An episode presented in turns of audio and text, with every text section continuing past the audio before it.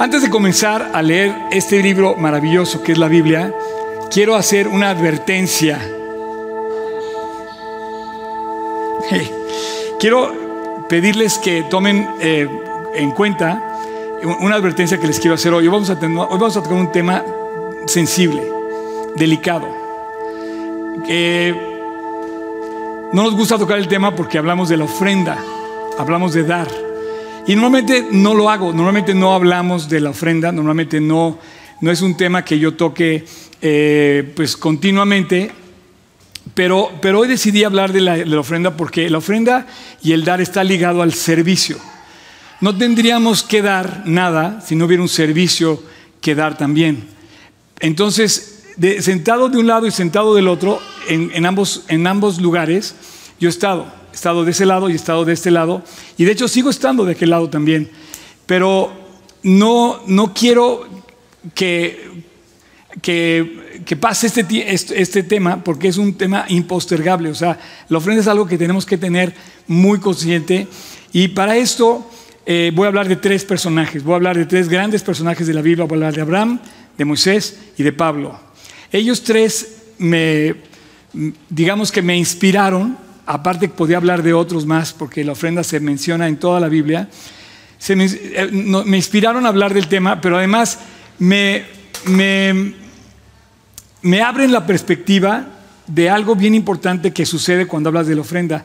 Tocas dinero, y el dinero es una tentación es una trampa que tenemos que tener cuidado cómo lo manejamos, cómo, para que seamos buenos administradores de lo que Dios ha puesto en nuestras manos, tanto cuando recibimos una ofrenda o cuando damos la ofrenda. Debemos ser buenos administradores. Ahora, nada como este precioso libro que es la palabra de Dios para entender cosas que están escritas en la Biblia.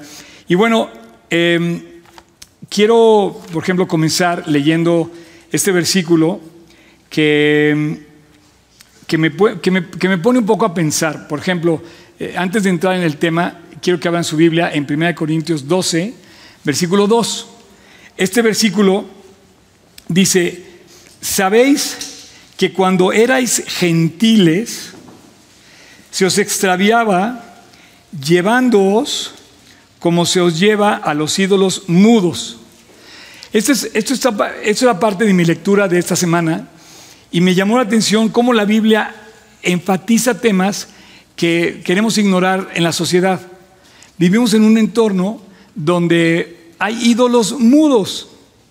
Estamos rodeados de ídolos mudos y, y, y, los adoramos en figuras, en, en, eh, en imágenes, en, arte, en pinturas, y pensamos que esos ídolos nos van a dar algo. Entonces dice que cuando éramos gentiles, dice el versículo, eh, estábamos extraviados y se nos llevaba equivocadamente a adorar ídolos mudos. Eso está pasando hoy. Hoy en día podemos caer en la, en la trampa de adorar imágenes y de adorar eh, esculturas que, como dice bien la Biblia, tienen ojos pero no ven, tienen orejas pero no oyen, tienen boca pero no hablan, tienen manos y no palpan, y dice que con las manos no pueden hacer nada. Y dice, no tengáis temor de ellos, porque ni pueden hacer bien ni para hacer mal tienen poder. Y semejantes son todos los que lo hacen y todos los que confían en ellos. O sea, la Biblia sí nos pone como, en, como una advertencia de las cosas como deben ser. Entonces, para hablar de la, de la ofrenda, me gusta que, que, sea así de directa, ¿no? Eh, y bueno, hay pasajes que que hablan justamente de este tema y pues vamos a comenzar hablando de, vamos a empezar hablando de Moisés. Eh, Moisés, al igual que Abraham y al igual que Pablo, nunca se preocuparon por cuánto les iba a costar servir a Dios. O sea, nunca, nunca, a ver cuánto vas a pagar por contratarme para servir, para servir a Dios. No sé si me explico. Por ahí me, me, me, están diciendo que están de acuerdo conmigo. Pero este, cuando yo me, enrolé para servir a Dios, me acuerdo que yo agarré, éramos eh, mi mamá y dos señoras más, Y le dije, y me dice, mamá, pues quieres, se empieza a predicar en la casa, ¿no? Y entonces abrimos la predicación de este lugar en casa de mi mamá y, y yo tenía un compromiso.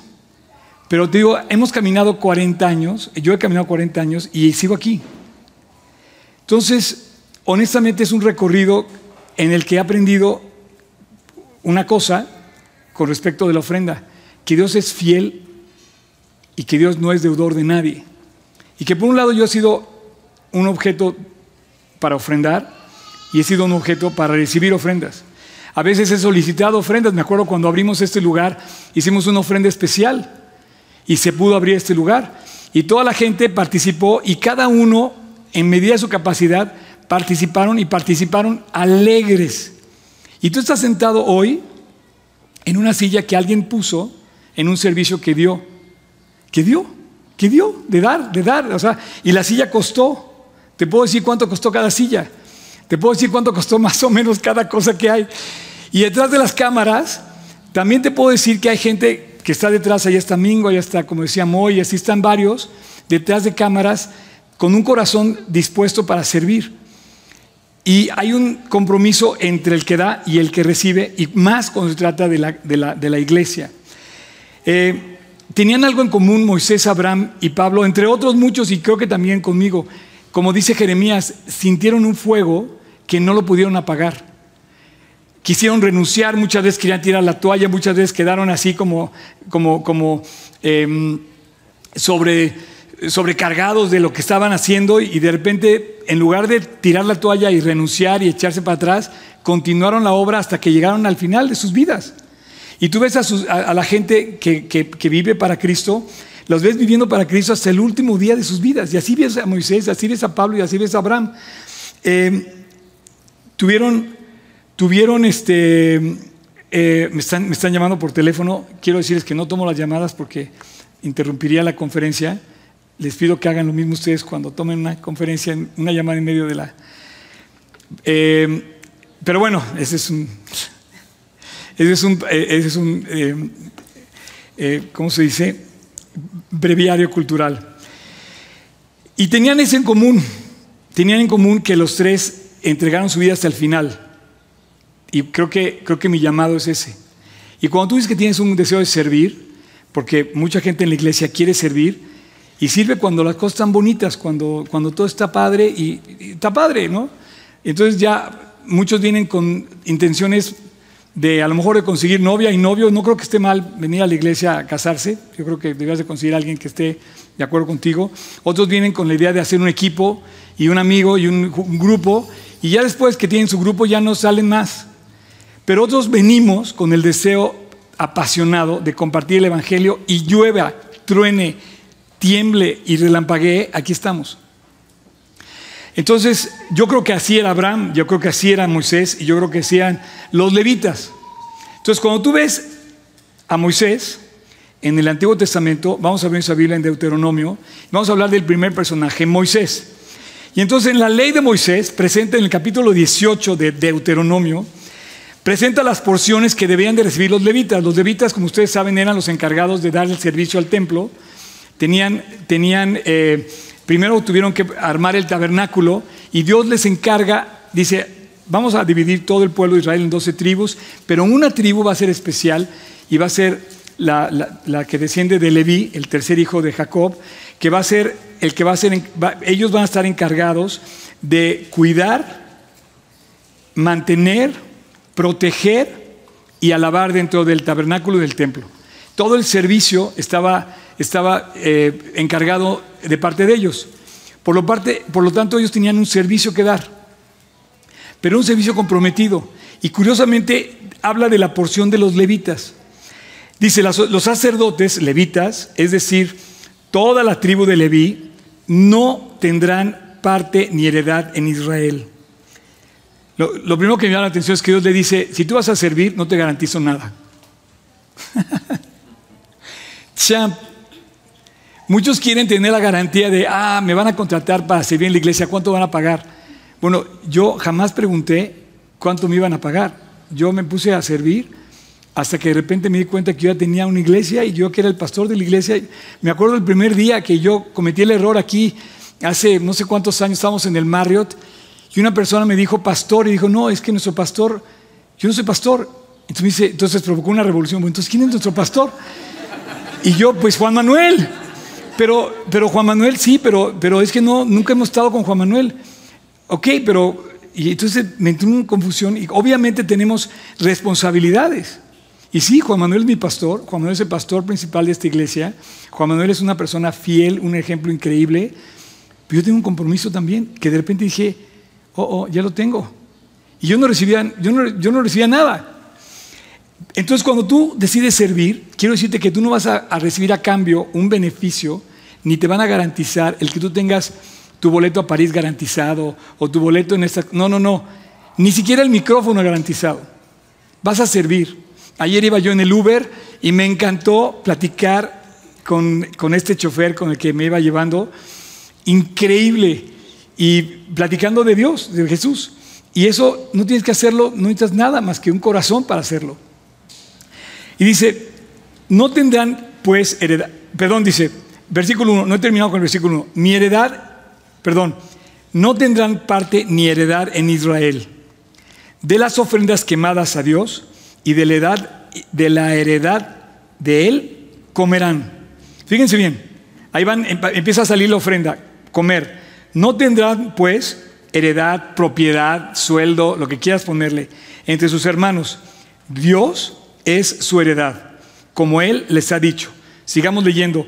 Y este será el derecho de los sacerdotes, o sea, tenían un derecho, tenían una parte que podían cobrar de parte del pueblo de los que ofrecen en sacrificio buey o cordero, darán al sacerdote la espaldilla, las quijadas y el cuajar. Si, si hay algún carnicero aquí de que tiene carnicería, me sabe decir mejor esto. Dice, las primicias de tu grano, de tu vino, de tu aceite y las primicias de la lana de tus ovejas le darás. Yo resumo esto, que la ofrenda de lo que vas a comer y lo que vas a vestir lo tienen que dar el resto de las tribus. O sea, está hablando de lo que vas a comer, grano, carne, vino, aceite y primicias de la, de la, lana, de las ovejas. Entonces, ¿cómo se va a vestir el sacerdote y cómo va a comer el sacerdote? Es responsabilidad de las, de las otras 11 tribus de Israel. Entonces hay un, como compromiso y lo está ordenando Dios. Y me encanta porque Moisés presenta el compromiso y les dice a todo el pueblo, señores, esto es lo que Dios está diciendo. Tenemos que hacer un compromiso de mantener a los levitas. Continúa el pasaje diciendo, eh, porque le ha escogido Dios de entre todas las tribus para que esté para administrar en el nombre de Dios, él y sus hijos para siempre. Curiosamente, el compromiso de un levita finalmente aunque lo, servía de cierta edad, yo ya debería estar jubilado según los levitas porque terminaban su servicio a los 50 años y empezaban creo que a los 25, no estoy seguro bien, pero empezaban y servían por un tiempo. Pero el compromiso era para siempre.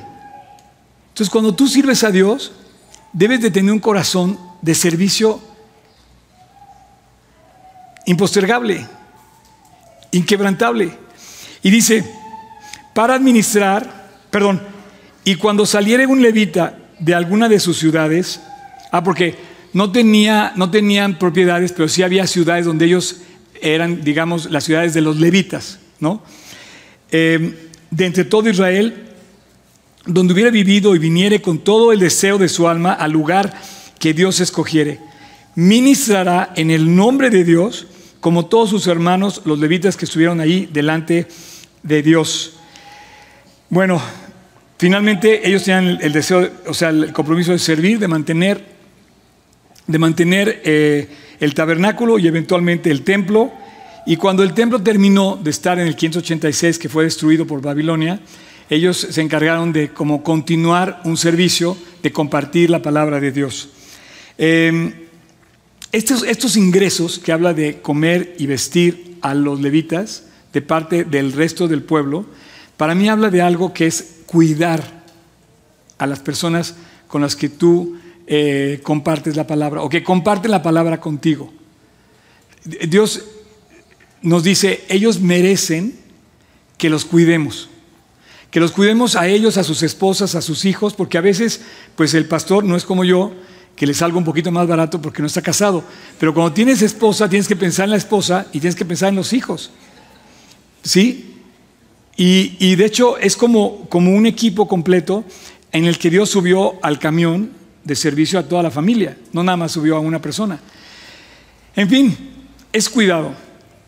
Y, Dios nos dice que, que tengamos ese, ese, ese, ese como cuidado hacia esas personas, que a cambio de ese cuidado ellos han, han hecho un acto precioso que la palabra yo creo que la comparo con, con la consagración. Cuando tú consagras algo, es una entrega a Dios sagrada. O sea, haces algo y, si, y si es de Dios, es, es algo sagrado de Dios. Entonces, una persona que como en mi caso está aquí parado, tiene un compromiso de verdad tremendo. Admiro a todos los pastores. Ayer tuve una reunión con 60 personas que celebramos la vida de un cuate que cumplió 80 años de edad. Pero lo que más me llamó la atención es que todos tenían más de 30 años de fidelidad de servir a Dios. Entonces, ya sabes, te, encuentras con personas que no has visto y que ya pasaron 15 años que no los has visto y de repente, oye, esto es el túnel del tiempo, ¿no? Todos ya con canas, con barrigas, con todo esto. Y, este, y yo le decía, yo tengo una admiración por todos. Y estaba Rafa Benítez, estaba Víctor Terrazas, por supuesto estaba Juan Manuel, estaba eh, Pepe Barajas, estaba, y todos fieles a Dios, años y años caminando con Dios. Y te digo una cosa, veo el testimonio inquebrantable de personas que no jugaron con, con la entrega, que no les fue bien y siguieron, no, en las buenas y en las malas siguieron fieles. Eso habla de una consagración. Entonces, cuando tú quieras servir a Dios, piensa en el costo. Tenemos algo en común los que servimos a Dios nunca pensamos en cuánto va a costar. Aunque, aunque me han visto que he salido de viaje, yo siempre he pensado que todos mis viajes han estado en función de que todo quede resuelto mientras yo no estoy. Y de hecho, de alguna forma, Dios me ha permitido hacer esto por muchos años. Y siempre le he dado prioridad a la iglesia y ustedes lo han visto. Ustedes tienen mi testimonio, lo han visto. Y el testimonio de todos los demás pastores que hay en G316, que son fieles, y que puedes ver su testimonio de cómo no han dejado de hacer su labor y siempre cuentas con ellos. Somos pecadores, somos, somos falibles, perfecto, pero en el fondo siempre han estado ahí. Pablo, Pablo se refiere a este pasaje, justamente me, ubico en este pasaje porque, digo, Pablo conocía el Antiguo Testamento, era especialista en la palabra, y cuando es llamado Pablo, empieza a revelarnos cómo veía él su llamado en cuanto a recibir la ofrenda. Él era objeto de la ofrenda. Y cuando se encuentra con la iglesia de los Corintios, como que lo empezaron a criticar y le empezaron a echar, digamos, este, como, como, le empezaron a echar como tierra, ¿no? Y entonces él empieza a hacer una serie de, como de debate y en el versículo, en el capítulo 9, habla del cuidado que tenemos que tener con los, habla él mismo del cuidado que tiene que tener la iglesia de Corintios hacia él. Y aquí empieza a hablar Pablo de algo bien padre, porque me gusta que Pablo no abusa del lugar.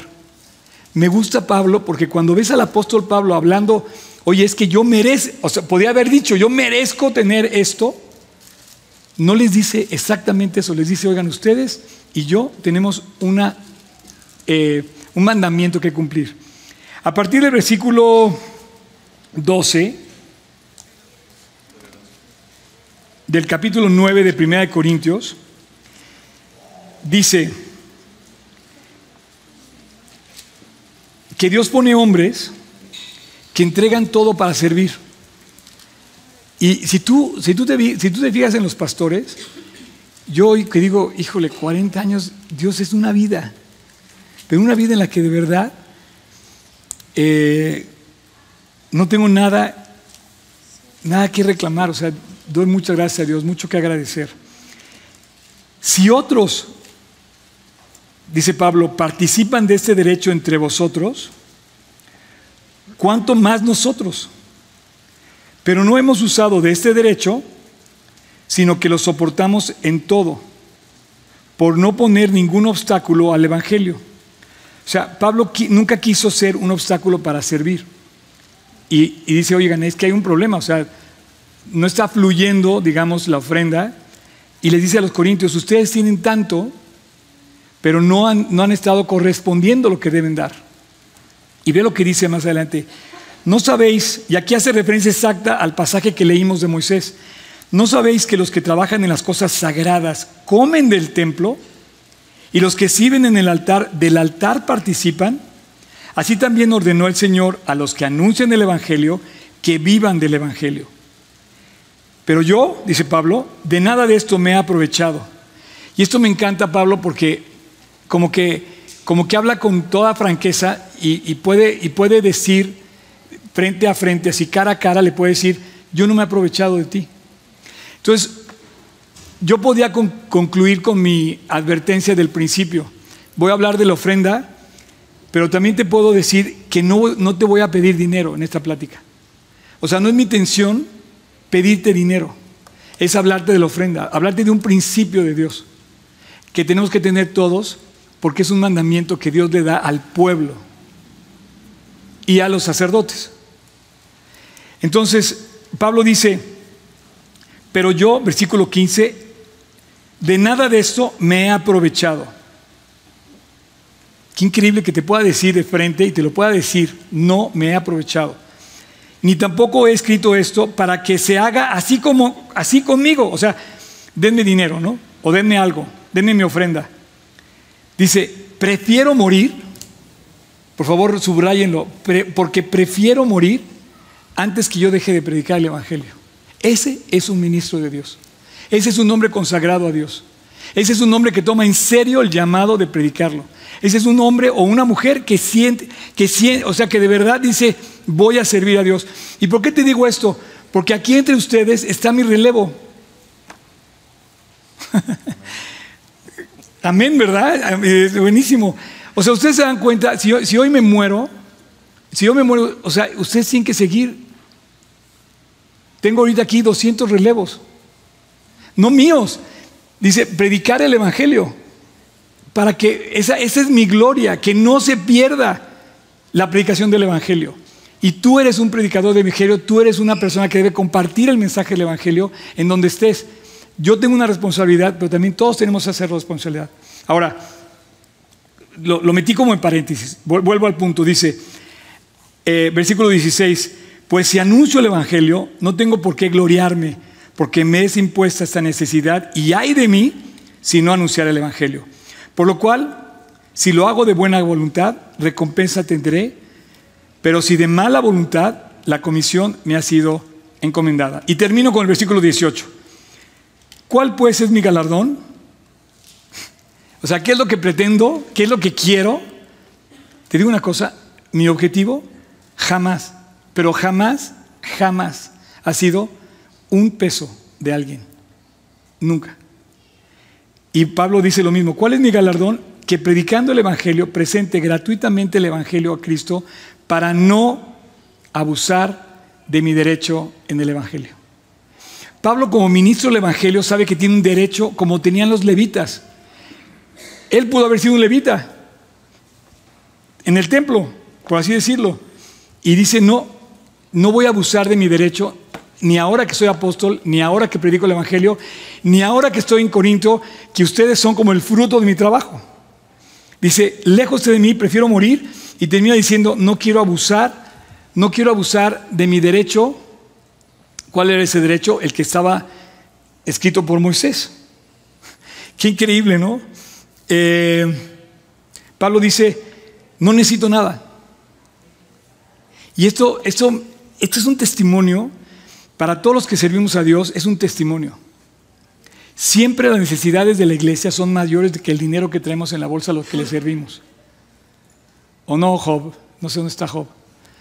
O sea, siempre lo que necesitamos hacer en la iglesia, Ramón, siempre, o sea, lo que necesitamos en la iglesia es más de lo que tenemos.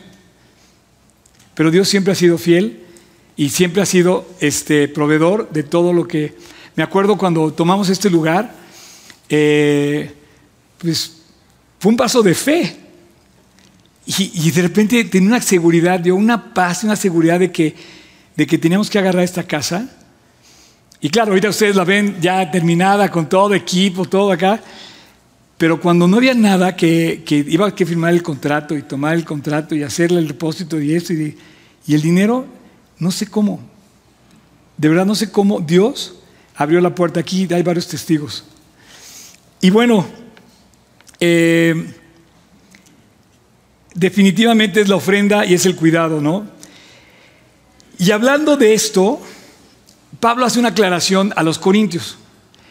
O sea, por un lado hablas del cuidado y por otro lado abres, abres un tema muy, muy bonito, que es la generosidad.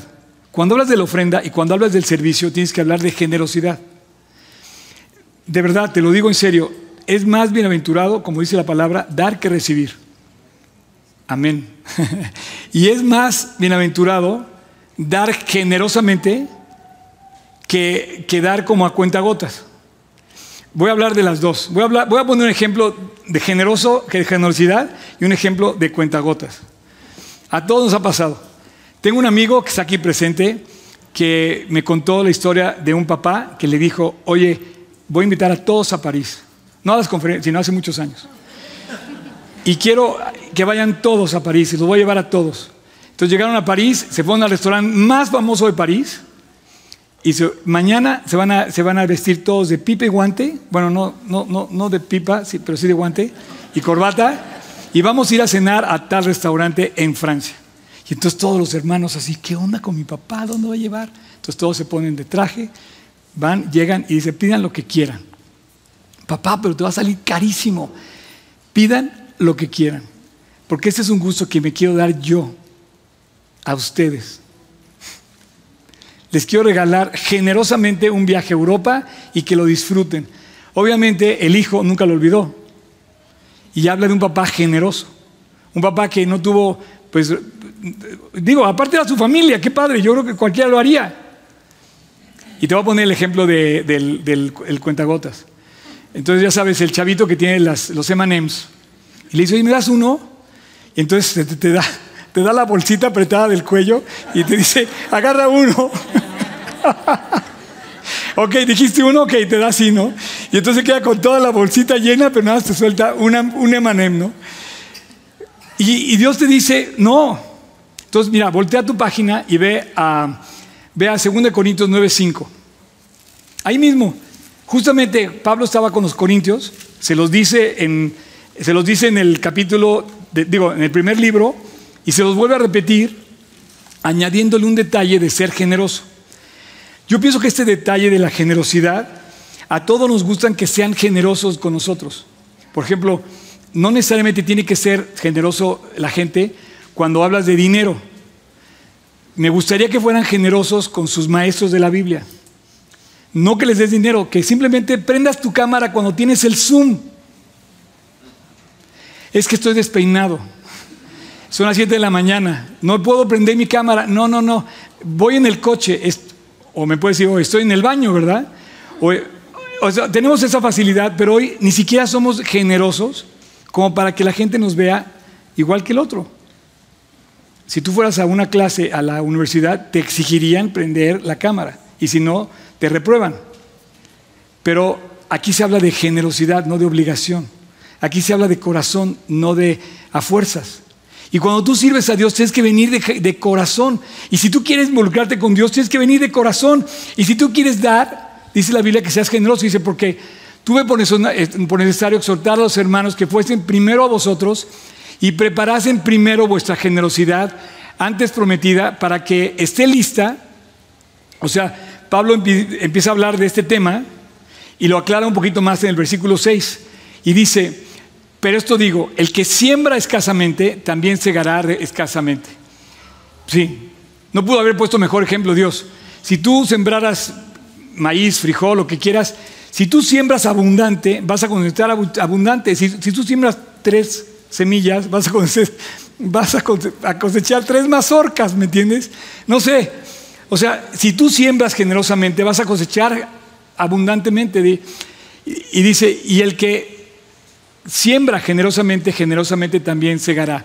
Y luego sigue diciendo, cada uno de como propuso en su corazón, no con tristeza ni por obligación o por necesidad, porque Dios ama al que da alegremente. Y yo te digo una cosa, yo muchas veces no he tenido para pagar la renta y aquí no me han visto llorando para pagar la renta. Siempre he estado con un corazón servicio alegre y eso lo vemos en Moisés y lo vemos en todos los que sirven. A veces se nos van las emociones y a veces nos rebasan, estoy de acuerdo. Pero Dios tiene a todos sus levitas en el Antiguo Testamento y a todos los que servimos en el Nuevo Testamento sirviendo de corazón. Y de repente identificas a los creyentes. Yo, por ejemplo, yo veo, yo veo la, referencia de todos los que yo veía ayer, comenzando por Juan Manuel.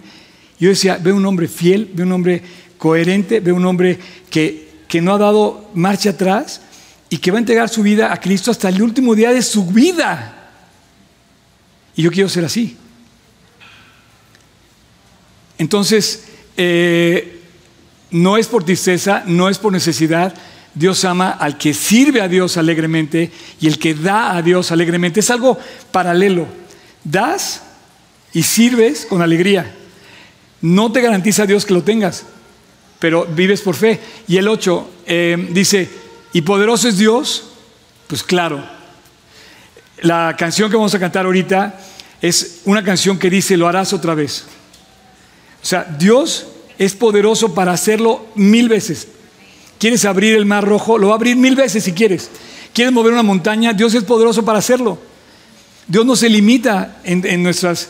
Y a veces vemos a Dios incapaz y entonces tomamos el crédito, el crédito de la tarjeta. Nos, nos, este, nos encontramos un dinero que no es nuestro y no lo devolvemos. Esto no pasó acá con, ni pasó el otro día con Humberto que volvió a pasar algo que, o sea, porque hablas de generosidad, pero ahorita vamos a empezar a hablar de la integridad. Cuando hablas de dinero, hablas de alegría, generosidad e integridad. Y termino nada más, nada más termino aquí, dice, porque a fin de que teniendo siempre todas cosas, todo lo suficiente, abundes para toda buena obra. Y puedes pasar, este, todo el grupo de worship, pueden pasar, por favor. Después de hablar de con Pablo, nos vamos a hablar con Abraham. Y Abraham nos va a hablar de la ofrenda, pero nos va a hablar de una cosa de, la integridad. Cuando tú hablas de, de, tu dinero, tenemos que ser íntegros con nuestro dinero. ¿Cuánto dinero tenemos en la bolsa? ¿Cuánto hemos recibido que realmente tú lo, lo hayas ganado? No, pues todo dices. No, Dios nos dio la capacidad de generar lo que generamos. Oye, Oscar, pero a mí no me ha dado nada, no tengo nada, estoy pobrísimo, no tengo nada en el refrigerador. No, Dios, Dios no se limita a eso. Hay una historia increíble en Génesis 14 donde, donde vemos la integridad de un hombre como Abraham. Esto está increíble y concluyo con esto. Eh, hay una escena no sé qué tanto conozcan de la Biblia, pero hay una escena donde, donde em, digamos que secuestran a Lot, pariente de Abraham, y se lo llevan en una emboscada, conquistan el, lugar donde él vivía y se llevan a toda la gente, y entre ellos iba Lot. Y de repente hay una como guerra entre dos, entre dos eh, eh, eh, alianzas de reinos. y, le llegan a decir, oye, júntate a nosotros, Abraham, para que podamos ir a recuperar lo que nos quitaron. Y además, vamos a recuperar a Lot. Entonces Abraham dijo que sí. Y entonces Abraham yo creo que cantó la misma canción que vamos a cantar, ¿no? Dios lo va a hacer otra vez. Y, Abraham se fue a la guerra. Abraham, el padre Abraham, el padre de la fe Abraham se fue a la guerra. Y Dios, yo creo que se fue cantando una canción parecida, confiando en Dios. Y vemos que conquista Dios le da la victoria. Y en el capítulo 14 de Génesis, a partir del versículo 18, 17 vamos a leer, dice, cuando volvía de la derrota de Kedor Laormer, a ver, repitan conmigo 100 veces, no es cierto, Kedor Laormer, a ver, champ, ¿cómo? A ver, Kedor Laormer, ¿tú? A ver, ¿quién, quién me puede decir Kedor Laormer? Kedor, Kedor Laormer, Laormer, quedó la, bueno, él y los reyes que con él estaban, salió el rey de Sodoma a recibirle al valle de Sabe, que es el valle del rey.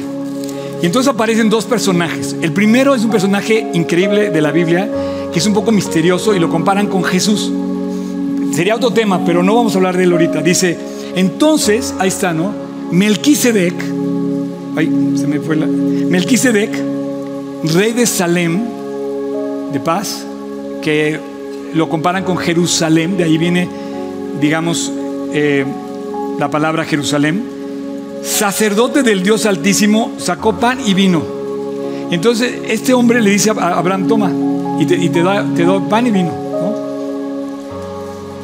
Y lo bendijo diciendo, bendito sea Abraham, el Dios Altísimo, creador de los cielos y la tierra, y bendito sea el Dios Altísimo que entregó tus enemigos en tu mano y le dio a Abraham los diezmos de todo. Se habla de una ofrenda, de un diezmo. Entonces aparece este personaje especial y hablan de un diezmo. Y hablan de una ofrenda sencilla, pan y vino. ¿Ok? Y entonces aparece el otro rey. Y dice, entonces el rey de Sodoma le dijo a Abraham, dame las personas y quédate, y quédate con todo el botín. Quédate con toda la lana. Quédate con todas las cosas, todos los bienes. Y quédate, toma todos los bienes. ¿Qué crees que hizo Abraham? Tenemos que aprender de Abraham esto. Abraham fue tentado, claro que fue tentado. Quédate con el Ferrari, quédate con el carruaje, quédate con los muebles, quédate con los tesoros, quédate con el oro. ¿Y sabes qué dijo Abraham? Ni una agujeta de tu calzado voy a quedarme no voy a tener nada que no sea mío. Todo lo que es tuyo te lo voy a regresar. Ve lo que dice. Dice, y respondió Abraham y le dijo al rey de Sodoma, he alzado mi mano al Dios altísimo. Es el creador de los cielos y de la tierra. No necesito desde un hilo hasta una correa de calzado, nada tomaré de todo lo que es tuyo. No quiero que digas que tú me hiciste rico a mí. O sea, habla de una integridad increíble. Y yo te invito a que en casa y en la iglesia seas íntegro en cómo manejas tus recursos, en cómo los das y en cómo los recibes. Le estoy hablando, por ejemplo, por un lado, le estoy hablando a todos los que servimos aquí, manejemos estos recursos que nos han dado la gente, las cámaras, las computadoras, la, transmisión, las sillas, todo, manejémoslos con, con cuidado, guardemos las cosas que, hemos recibido, todos los micrófonos, todo, cuidemos lo que hemos recibido. Y ahora te voy a hablar a ti que, que recibes, eh, digamos que das la ofrenda, ¿cómo administras la ofrenda? Cuando empezó, cuando empezó la casa, en casa de mi mamá, la, la prédica, tú te puedes imaginar, éramos cuatro, cinco, seis, empezó a crecer la gente, ¿no? De repente eran diez, de repente eran quince, y empezaron a aparecer chicles pegados abajo de los muebles. Y dices, ¿cómo es posible? Sí, pero alguien de ellos lo hacía. Entonces, no cuidamos lo que, o sea, como Abraham fue íntegro, dijo, no voy a tomar nada de lo que no sea mío. Te, lo digo, me acuerdo, me acuerdo otra, una, ocasión, estábamos en la prédica, te has de acordar, Ramón, no sé si estabas aquí, en aquel entonces, no me acuerdo, pero de repente se, se, levanta una persona y entra a la cocina de la casa. O sea, yo estaba acostumbrado a que entraran al baño, pero no a la cocina. En lugar de ir para allá, fue para allá, entra a la cocina y sale con un refresco. Y yo le digo, ¿qué? ¿Cómo? ¿Por qué tomas? Dice, ¿cuál es el problema? Es un refresco, ¿no, no puedo? Le digo, pues no. O sea, ¿cómo tomas esto de una casa que no es tuya, no? Ah, es que es, una casa que sirve a Dios. No, o sea, respetemos lo que no es nuestro. Abraham fue un ejemplo de integridad absoluta. Y, y te digo una cosa, cuando ya lo escalas a un nivel, es realmente una gran tentación. Agarrarnos de los métodos mundanos. Ah, no sabes qué es que me encontré la cartera pobre. Pues los tres mil pesos que traía, pues ya, ya son míos, ¿no? O los 500, lo que sea. Oye, pues resulta que me puedo robar la luz. Que siempre pongo ese ejemplo porque me impresiona cómo los mexicanos seguimos esperando que las cosas nos hagan gratis y tomamos lo que no es nuestro. Y la iglesia también. O sea, quieres recibir un servicio, pero ¿cuánto has dado para recibir ese servicio? O sea, esa silla que donde estás sentado, ese lugar que te ha puesto, costó. Todo lo que hacemos cuesta. Entonces hay una tentación de, que, en la que Abraham no cayó. Él, tuvo una virtud de ser, de ser eh, digamos, íntegro. Y primero, él vio a Dios como yo creo que tú y yo tenemos que ver. Dios es capaz de darnos la victoria, capaz de, protegernos, de cuidarnos y de proveernos. Y vio a Dios capaz de darnos todo lo que necesitamos. Y aquí estoy 42 años después, viendo solamente la mano de Dios increíble, impresionante. ¿Cómo pasé mi cumpleaños? Yo hacíamos cuentas, este, mi compañero que fuimos, eh, me acompañó uno, un chavo del campamento y me dice, Oscar, es increíble toda la gente, cómo nos trató tan bien. Pero te cuenta que yo sentía la mano de Dios, mira, ve aquí, y luego ve acá, y luego ve para acá, y luego haz esto. Yo veía cómo las puertas se abrían, las puertas se abrían, las puertas se abrían, compartiendo el Evangelio también. Pero hay una tentación real, queremos agarrar las recompensas inmediatas las cosas materiales nos, nos tientan, nos pone una tentación real. Entonces tienes 10 pesos, oye, tengo que dar 10 pesos de ofrenda. Híjole, es que no va a alcanzar para pagar. No, entonces que el pastor se espere, que la ofrenda se espere, está bien. Pero tú vas a recibir según lo que siembras.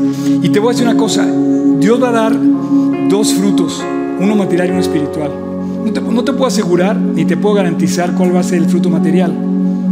Pero dice la, dice la Biblia en Filipenses 2 que poderoso es Dios para hacer en vosotros que abunde toda gracia. Y dice en Filipenses 2, ¿puedes poner el versículo? Filipenses 4, eh, perdón. Dice, mi Dios suplirá todo lo que le falte conforme a sus riquezas en gloria. La proporción de Dios hacia nosotros no es igual que la nuestra. Él no, tiene escasez. Y espiritualmente todavía es más grande la, provisión. En Mateo 19, puedes poner el versículo de Mateo 19. Mira, escucha esto. Dice, y cualquiera pues que haya dejado casas. No, yo, no voy a dejar mi casa. ¿no? Pero hay gente que ha dejado su casa.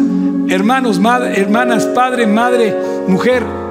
Aquí me entra una duda, francamente. O sea, Dice, hijos, tierras, y por mi nombre recibirá cien veces más. O sea, dejó a su esposa y recibió cien veces más.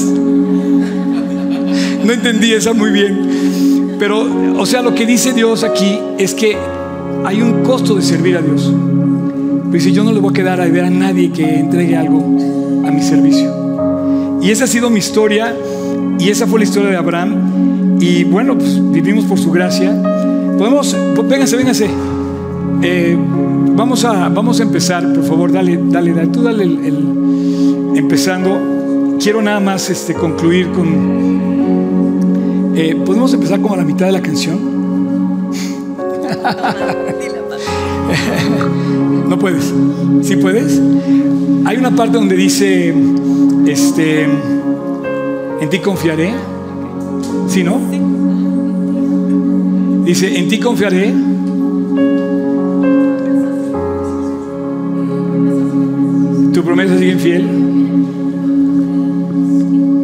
¿Confiado andaré?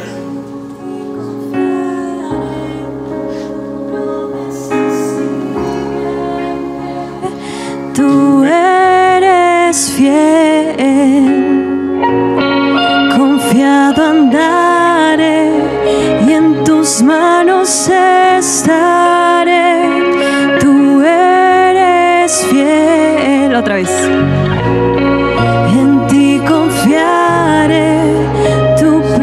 Sigue en pie, tú eres fiel.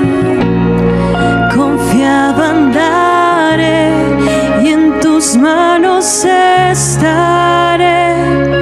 Siempre has sido fiel. Las manos de Jesús no son las del niño que aprieta el M&M. Voltea a ver sus manos.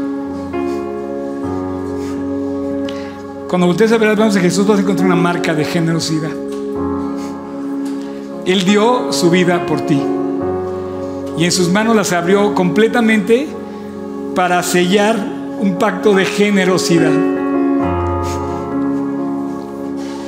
Dios, muchas gracias porque no, no eres deudor de nadie.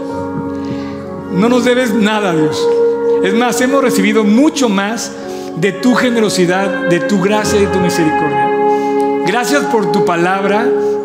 Gracias por el ejemplo de hombres como Abraham, como Moisés, como Pablo, como Juan Manuel, como Víctor Terrazas, Rafa Benítez, todos aquellos que han caminado delante de nosotros, a nuestro lado, de, que son ejemplos de fidelidad. Hay ejemplos de fidelidad en este lugar, Dios, dentro de estas paredes, de fidelidad que han caminado días, meses, años. Y Dios, gracias por esos hombres y mujeres fieles que están delante de nosotros y que nos ponen la vara alta para imitar su ejemplo. Pero si hoy tenemos algo que agradecer, es otra vez la preciosa salvación que Dios nos dio. Señor, en la cruz tú diste tu vida por nosotros. Abriste el cielo de par en par. Y tus manos, manos hablan de ese pacto de salvación que nos diste. Y si yo puedo caminar hoy de tu mano, sostenido de tu mano, ¿qué me puede faltar, Señor? Tú has sido proveedor de todo, inclusive de la vida eterna. Esta semana partió nuestra querida Sara a la eternidad. Y ahí, tú Dios, le regalaste el día más importante de su existencia. Cuando ella vio tu generosidad, tu misericordia y tu salvación cara a cara. Y te damos gracias, Dios, por esas personas que ya están contigo en el cielo Ahora seguimos nosotros en la carrera y te pedimos que nos hagas fieles, Dios. Seguir caminando todos los días, fieles para ti.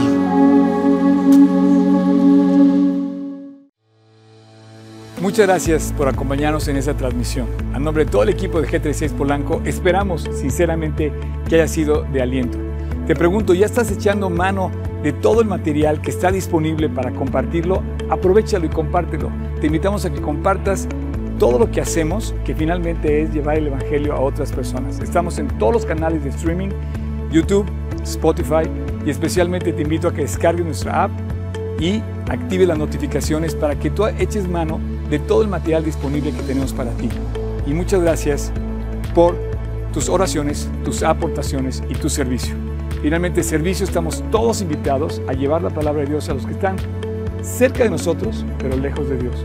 Así es que hay que hacerlo y si esto te sirve, aprovechalo, úsalo. Puedes descargar todo el material también en gt16polanco.org. Gracias por tus aportaciones, que finalmente la iglesia tiene necesidades y tú quizás has sido de aquellos que han ayudado para que esto se lleve a cabo. Y gracias, gracias de verdad, síguelo haciendo. No estoy pidiendo dinero de ninguna manera, es con toda libertad, pero si tú te quieres sumar, Súmate en gt16polanco.org diagonal aportar. Y finalmente, muchas gracias por tus oraciones. La iglesia debe ser casa de oración y Dios nos invita a ser casa de oración. Así es que no dejes de orar para que Dios nos guarde limpios, fieles y asidos a la palabra de Dios. Súmate orando, aportando, sirviendo y nos vemos hasta la próxima. Dios te bendiga.